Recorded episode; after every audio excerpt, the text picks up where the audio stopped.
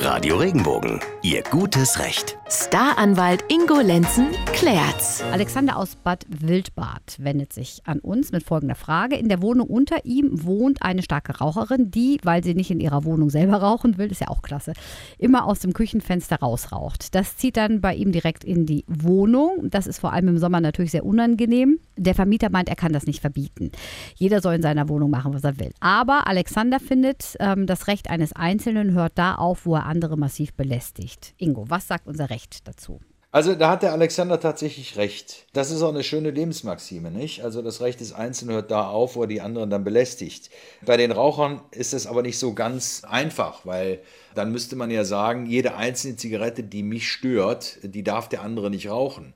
Wenn ich das umgekehrt jetzt mal ummünze, sage ich, mein Recht hört da auf, wo ich den anderen einschränke. Das heißt, wenn ich für mich in Anspruch nehme, dass ich rauchfrei leben will, würde ich den anderen dann aber in seinem Leben einschränken, Ja. weil ich verbiete ihm ja komplett das Rauchen. Ja. Also muss man, und so sieht es auch die Rechtsprechung, so einen Mittelweg finden. Und dieser Mittelweg, der orientiert sich am mietvertraglichen Gebrauch.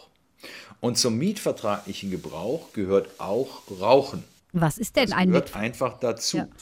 Ja. also zum Beispiel, dass ich im mietvertraglicher Gebrauch ist, dass ich in der Wohnung nicht ein Baugewerbe mache, sondern dass ich darin wohne. Mhm. Schlafen, kochen, essen, Mal eine rauchen? Mal eine rauchen.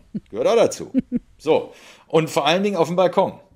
Wenn aber jetzt diese Rauchgewohnheiten über die Maßen sind, so hat's auch, haben es auch schon ein paar Gerichte entschieden, dann sagt man, das geht über den mietvertraglichen Gebrauch hinaus.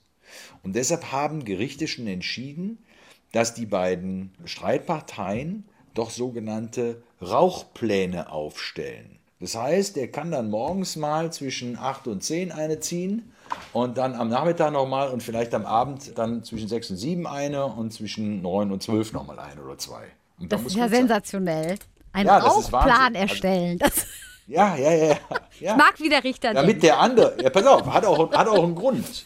Denn derjenige, der oben wohnt, will Ja. ja den Qualm nicht in der Bude haben. Ja. Das heißt, äh, wenn er weiß, dass die Mieterin unten drunter zwischen 6 und 7 raucht, dann kann er ab Viertel nach sieben oben das Fenster aufmachen und hat seine Ruhe.